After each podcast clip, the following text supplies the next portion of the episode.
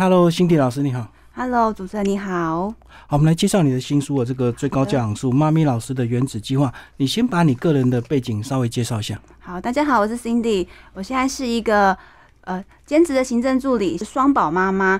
那我为什么会从事线上正向教养讲师？是因为我大家可以看到我的学历就知道，师院毕业又是研究所毕业。可是我在当母亲的时候却非常的挫折。我以为我可以教好我的学生，但是也同时可以教好我的孩子。可是遇到孩子的状况的时候，我却是像是一个手足无措的母亲一样。特别是在大班的时候，遇到了育儿挫折非常严重的冲突。那这件事情我还是想要保留，没有想要讲的意思。嗯，对。那所以从此遇到问题又是学习的机会，所以我去学习的正向教养，跟孩子们有比较好的关系。那因为我真的觉得正向教养太美好、太棒了，所以我一定要分享给大家。所以我在疫情的时候又遇到状况了，那那时候也是用了正向教养的方式，时间管理还有具体的表格，跟孩子们有一个很好的关系修复，那他们也。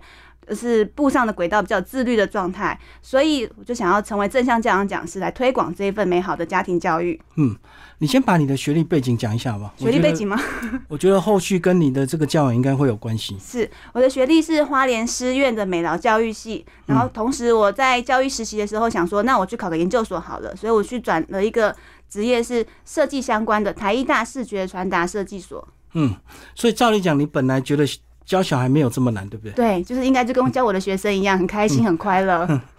那后来是从第一个就有挫折，从大宝就有挫折，从大宝就有挫折，非常的挫折。是，对。好，那接下来怎么办？就开始找资料、上网爬爬文，对不对？因为我的小孩现在十二岁嘛，所以十二年前其实没有这么多自媒体，跟主要是看的是书籍、文章跟部落格这样子。嗯嗯。那那时候很流行的是百岁医生，就是一个育儿方式，孩子们按照规律的时间，然后来。呃，按表操课这样子，嗯，对，哎，那中间不是还有一本虎妈的战歌？你那时候有被影响吗？对，那时候有很震撼，嗯对，可是没有想要这样做，对。好，那后来你就开始学习所谓的呃，因为正向教养对你的这个冲击是最大的，嗯，对，所以就开始学习正向教养，才发现说，原来我过去的时候跟就是创办人简尼尔森一样，就是有时候过于温和的时候，发现哎，孩子怎么不听话，我就转的严厉的。这态度就说你怎么可以这样子，不能这样子。可是当我又太严厉的时候，孩子又退的离我很远。对，所以我想要找到一个很而是中间的方式，可以又温和又坚定的，所以就找到了正向教养这样子。可是那个中间的平衡非常的难呐。对，太严我们又舍不得，心痛。对，然后太松的话，他又爬到你头上。是。所以就是用，我是很强烈的，就是推荐是大家可以用一个跟孩子们一起讨论、一起约定。当他孩子自己讲出来的时候，他更会做得到。嗯，对，就共同成长就对。对，算是对，一起正向成长。好，那为什么你会取所谓的这个呃妈咪老师的原子计划？嗯，因为看时间管理课程或者书籍的话，很多人都会是针对上班族或者是高校人士那个企业主来写，可是没有一本书。专门针对妈妈，还要管理家庭。那现在职业妇女还要管理，就是工作的上的事情。其实妈妈们很忙的，二十四小时都是 stand by 的状态。嗯，所以你是在小孩几岁的时候重回职场？大概其实一直陆陆续续都有，中间有去当安亲班老师、补习班老师都有，但是都是一阵子，因为我发现我兼顾不来。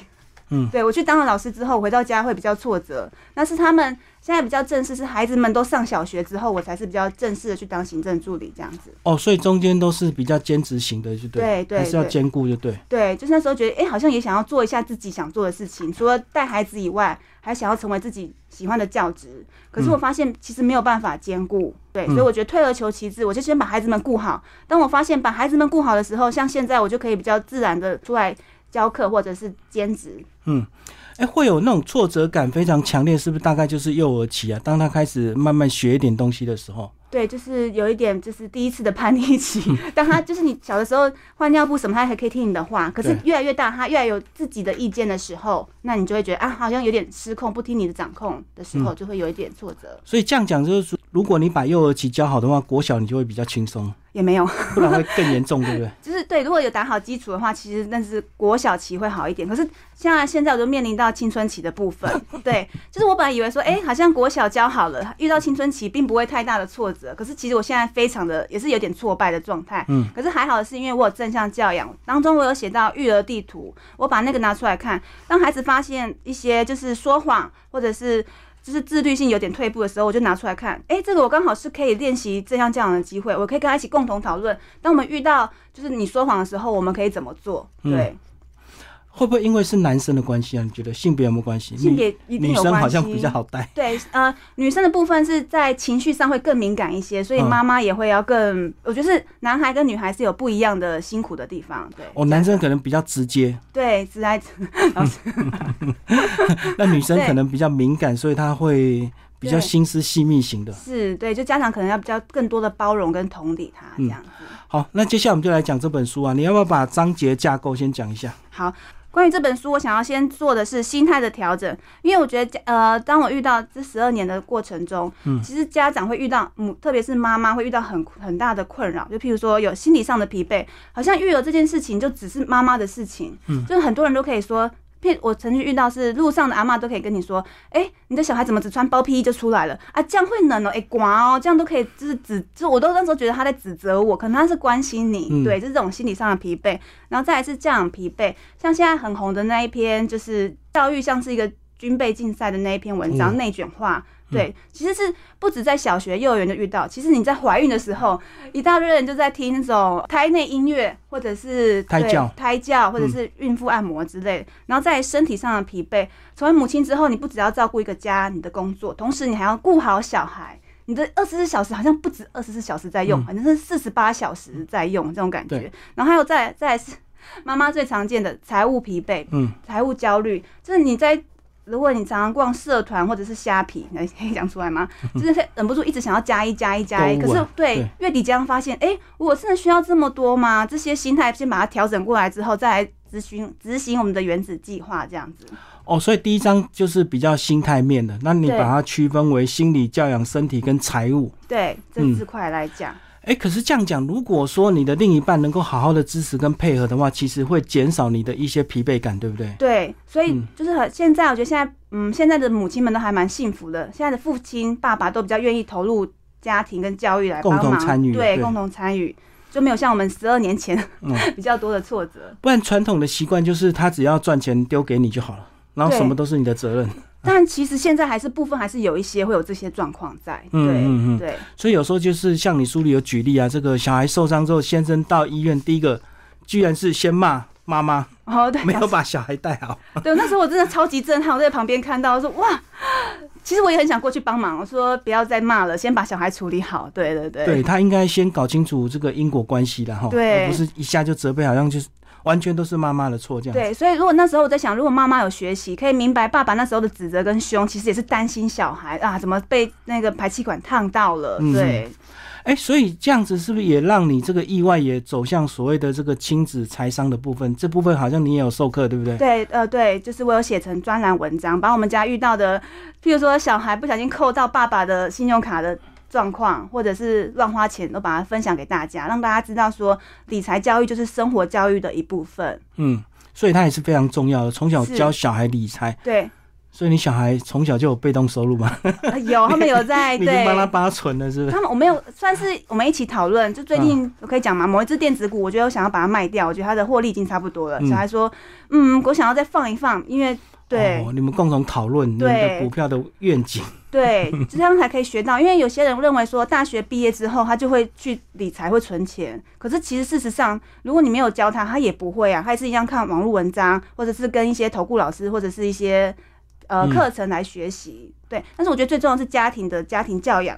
来传达给孩子一个正确的价值观。对啊，生活教育其实很多无形就是理财教育，对不对？对，包括超商为什么常常买一送一，然后就要教育小孩，我们要不要被他骗？到底要不要买一送一？，到底其实很常很常遇到问题是，到底要去超商买还是去超市买？对，对，这是很长的问题。差一点距离，可能价钱就有差，是吧？对，没错。好，那接下来我们来讲第二篇是嗯说明书、哦，你就把先把一些必要的东西先写出来。对因为原子计划，大家想说，我之前自己也有误区，计划就是先做了，做好了就可以执行了。对。可是其实要先认识自己的时间，你的时间可能分配，譬如说，呃，企业主他的时间分配，他就是下班有他自己的时间，男生嘛，他就可以自己专心做你自己的事情。可是对妈妈来说，你下班之后还是要上另外一个班啊，对你要回家煮饭、带小孩，弄弄弄弄到晚上了。好不容易孩子睡了，可是你还是要去洗衣服，或者是做一些其他家事做完。所以第一个是讲说要先认识自己的时间，然后透过时间四象限重要不重要一些分类之后，把一些不重要不那个不紧张的事情分类减少做。但是譬如说追剧这种事情，到底要不要做？我我的建议是，如果你想要成长的话，就是缓一点做。可是如果那个是你的心灵慰藉的话，不一定要做，我觉得也没有关系，就先留着。因为每个人的状态不太一样。然后再来，我很强调是视觉化，就是学习有分听觉跟视觉，但是视觉可以帮助蛮多人的。因为很多时候我们都说啊，今年我们的目标要做什么什么，对。可是到年底，哎，刚好现现在已经十二十一月底了嘛，可能就哎好像没做到，没做到，没做到。但是如果把它贴在冰箱就是我我是冰箱，或者放在手机的那个背面，常常看到对，就是会提醒自己这样子。然后在我提到一个是说，一定要善用科技，家家庭必备的三宝，因为真的现在人真的太忙了，如果可以用这些三宝，烘衣机，然后。洗碗机跟扫地机器人可以帮助你，可以高效的、更高效的利用时间的话，你就会得到更多的时间。它烘衣机也非常重要，烘衣机有时候你这个出门要穿的衣服如果还没干就很痛苦。对，特别是冬天很潮湿的话。难怪现在这个自助洗衣店越开越多，洗完马上烘就不用等。对，也不用在那边晾，对不对？对，没错。嗯，就会方便很多。所以你还是会善用现代科技嘛？对，而且不只是我们善用，当我们示范我们善用的时候，孩子们也学到。他说：“哦，原来以后我跟我假设他结婚进入婚姻，他不一定会纠结说一定要老婆洗碗或他洗碗，那我们就一起买一个洗碗机啊，我们就一起用个扫地机器人，两个人就是减少家务事的冲突。”对，嗯，好，那接下来我们就来到第三章了，这个呃执行守则哇，对，是不是因为你这个美劳教育的关系啊？你还蛮会定定定计划，而且蛮会画图的。视觉化的一个计划表，对，就是我善用我原本的就是设计类的，把它视觉化的写出来。虽然表格，就是我说曾经在网络上看到有。美国的妈妈写说暑假该做的一百件事情，然后 计划表超级漂亮的。可是你可以，如果你有看我书，就知道我的计划表是简单、干净、明了，就很容易做。所以就是我们前面第二章讲的是怎么这些方法嘛，第三章是专门说告诉你怎么去做时间记录。所以按照表格就可以把它写下来。特别是我有提到一些读者说很有感，就是嗯一百二十六页说。我们譬如说，就是好不容易小孩睡着了，晚上十一点，想要躺在床上，就是划一下手机，可是划一划，划一划，为了抽一单免运，就又划了一个小时，然后原本该做的家务事啊，譬如说洗碗啊、晒衣服都没做，然后延缓了睡觉时间，所以也是回到说，就是不重要、不紧急的事情可以做，可是可以限定时间，搞不好你就限定啊，我就花个三十分钟来找免运。那你还是可以把事情的在你期望的时间内做完，这样子。对，你讲的就是那个非常讨厌的平台，都是十二点到清晨两点免运是吧？呃，对，就是对，就是这样子。然后再就是。做完了这个之后，可以检视自己的使用时间，就是也是像具体的把自己的使用时间看一下，说怎么做。那我比较特别是，大家可以翻到一百三十一页，本周菜单。嗯对，就是这是我们家会做的事情。因为曾经发生过我做的菜，可是孩子说不喜欢，然后其实我那时候很火，很挫折吧？对，没有，我很火，内心很火，但是还是要好好的讲，好吧？那我们一起来讨论看看，那到底怎么做？那后来孩子们就提出来说，那不然我们一起设计菜单，就是。我们一起做，说礼拜一要吃什么？譬如说早餐是牛奶跟麦片，礼拜二是包子。那这样其实我准备起来也方便，他们也会吃，然后大家皆大欢喜的可以去上课。而且是他们自己共同参与这个设计，他就非吃不可，他就不能说我不喜欢吃，是你自己想要做的。对对对，就他自己，所以这孩子主动讲的事情，他们更愿意做。所以就是在书里面一直提到的，跟孩子们共同讨论问题，对，解决问题这样子。然后在设定原子计划的时候。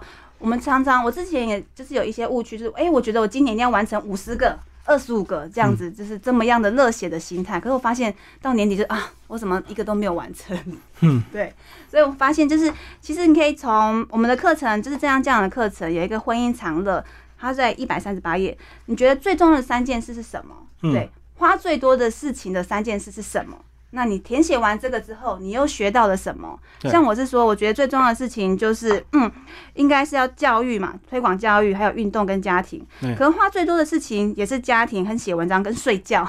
是对我花蛮多时间睡觉的，所以从这个表格上面，我学到说，我其实应该再重新时间调整，然后把睡觉时间减少一点，花一点时间去运动，这样子。其实是这样具体的写下来，书写的过程中，你就是会成为自己的教练，可以发现出一些错误的地方，或者是修正的地方。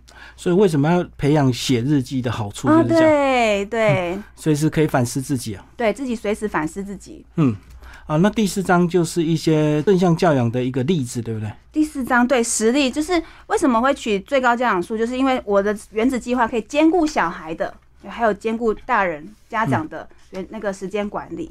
对对，所以第四章是专门讲小朋友的时间管理，从零到现在青春期的 遇到的状况都把它写下来。譬如说零岁可能会遇到说，哎、什么要睡不睡，然后哄睡哄很久都不睡，这个好像没办法，婴儿就是不讲道理。对，不讲道理，所以基本上有一个大原则，就是把握吃完睡，就是一个英国保姆崔西提出来的，吃完、吃饱，然后玩一玩再睡，这样子，让他有一个知道说，哎、我吃东西了。然后玩一玩我就睡觉了，可能不一定会很很精准说一点吃完一点三十睡什么之类的，就是但是他可以掌握说这个 tempo，他也可以有一个安定感。哦，就是这样的一个步骤，就对了。对对对、嗯对，这样，然后其实家长也不会抓很紧，像我以前都抓太紧了。他怎么一点二十还不睡，我这边开始很焦虑，因为我排的事情一点三十可能要去做做事情、洗碗什么的，我就你看我现在讲还是很紧张。对所以吃完之后让他好好的玩一玩，发泄一下就就好睡了。对，就睡了。然后，但是这是大原则，孩子们因为可能生病或是有一些调整，还是会不太一样。嗯对，大原则。哎、可是我看到有些这个父母亲就白天都不太敢让小婴儿睡太多，对怕他晚上就开始精神太好。对，这也回归到说，小朋友其实每个个性跟气质不太一样，所以我们只能把握大原则，可是是可以微调的。还是要调整的哈。对，看到孩子的不然我看到那小婴儿白天要睡觉，一直把他叫醒，我会觉得好残忍。有有一点点，对对，他想要睡就让他睡这样子，对。好，那第五个章节，五个章节就是我们讲完了计划执行跟落实之后，其实原子计划是一个长久的计划。虽然我说嗯可以设定一个小小的计划，对，可是其实通过六个月、三个月、一个月、一周跟一天之后，可以慢慢的达成你这个大目标嘛。嗯但是这个大目标还是需要适时的休息，这样子才能落实在生活中。对，所以我讲了很多也是心法的部分，就譬如说鼓励自己。很多人会觉得说啊，我什么都做不好。其实我在写书的时候，我有觉得说，哎、我真的可以写完一本书吗？我也是很挫败，就是在写的时候。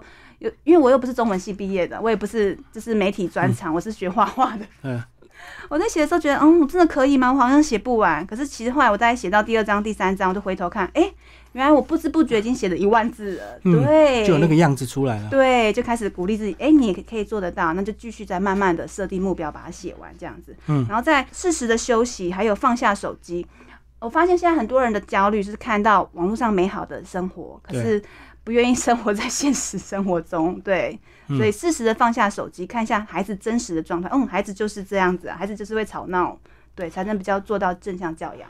所以这个章节就是给家长看的嘛。对，这个家庭是给家长看的。对。嗯，让自己怎么样可以走得长远就对了。对，然后都还蛮推荐是可以做一点，如果有时间可以做瑜伽跟冥想。像我现在已经持续大概三年的冥想，每天早上，对，嗯，会帮助我在察觉情绪要发火的时候，嗯，先深呼吸一下，先冷静一下。对对，先跟孩子分开一下。嗯，好，那最后还有个这个小附录啊，这个你设计了很多表格 给大家参考对，谢谢老师。的计划小书。对，就是如果家长看完之后觉得，哎、我真的很想要赶快执行的话，可以直接翻到那个计划小书，可以来写说你想要针对哪一些人生任务，然后一次，譬如说做六个月，还是三个月，还是一个月的目标这样，或是即使做一天，我觉得都很棒。对，嗯，好，那最后你把推荐人介绍一下吧。推荐序第一个是按照名字排序，是花云溪，也是少女凯伦。我哎是上过她的，因为我知道我不太会写，我他的写作课啊。对写作课开始，然后跟着他跨界一起到这一次的。其实这一本书会出版也是非常感谢他，因为他的跨界这个组织。还有推出，在去年推了一个就是出版媒合的活动，那我就是按照这个活动一个计划一个计划慢慢写，然后所以得到布克的肯定这样子。嗯然后第二个是马哈老师，也是亲子理财专家。我在分享亲子理财的时候，我缺少了很大的背景，因为我是学学美术的，虽然我有教育类，可是在说服力，对我没有说服力，所以我跟着马哈老师一起学习怎么样教育小孩，嗯从中也发现说，其实从日常生活才是教孩子们亲子理财的最好方式。对，然后第三个是忘形老师，他是沟通表达培训师，他很厉害的就是他的那个忘形流。对对，那我是上了他的课，跟他还有其他的 DI。S C 课程之后，发现我应该发挥我的优势，譬如说，我就 美术系就做表格嘛，对。对，然后把这本书写好，然后再次非常感谢谢文宪宪哥，对。对，企业讲师跟职场作家，他非常，因为我认识他是因为参加了徐景泰老师的 C 叉 O 学院，嗯，对，然后认识了宪哥。他对于我们这种新进的讲师，从家庭正准备踏出来当讲师人，非常愿意给资源，然后跟推荐这样子。哎，所以这样讲，其实你还上不少课哦。对，嗯就是希望说从中学习，因为我知道推广正向教养，我不只把正向教养学好，把家庭教育学好，我需要做的是自自媒体应该要具备的能力。对，就譬如说表达力，或者是图文，或者是跟其他讲师交流、学习教课的部分。嗯好，我们最后来聊你的粉丝页“嗯妈咪老师联络部”，哎，人气还蛮高的。就是很感谢对读者们的喜欢，对所以里面也是有很多你跟小孩互动的这个经验分享。对。以前写比较多跟小孩的经验分享，现在比较少，是因为孩子们也不太愿意说 打了，对，有隐私权，对有隐私不权，能乱写。同时，而且我觉得他，如果我现在写，他没有经过他同意，他会不会有一天也没有经过我同意，把我的一些事情写在他的自媒体上面？对，对 我觉得互相尊重，对，所以你慢慢写的都是一些比较社会上大家可以看的东西，包对，括理财部分。是对，或者是大家容易懂的东西，譬如说最近的那个教养焦虑、内卷化，我用我的方式怎么样带小孩的经验跟大家分享，对，嗯，所以你就从自己现实的亲子教养变成一个真正的呃亲子教养专家，就对。嗯谢谢老师，好，谢谢我们的辛迪老师为我们介绍这个最高教养术布克出版，谢谢。好，谢谢。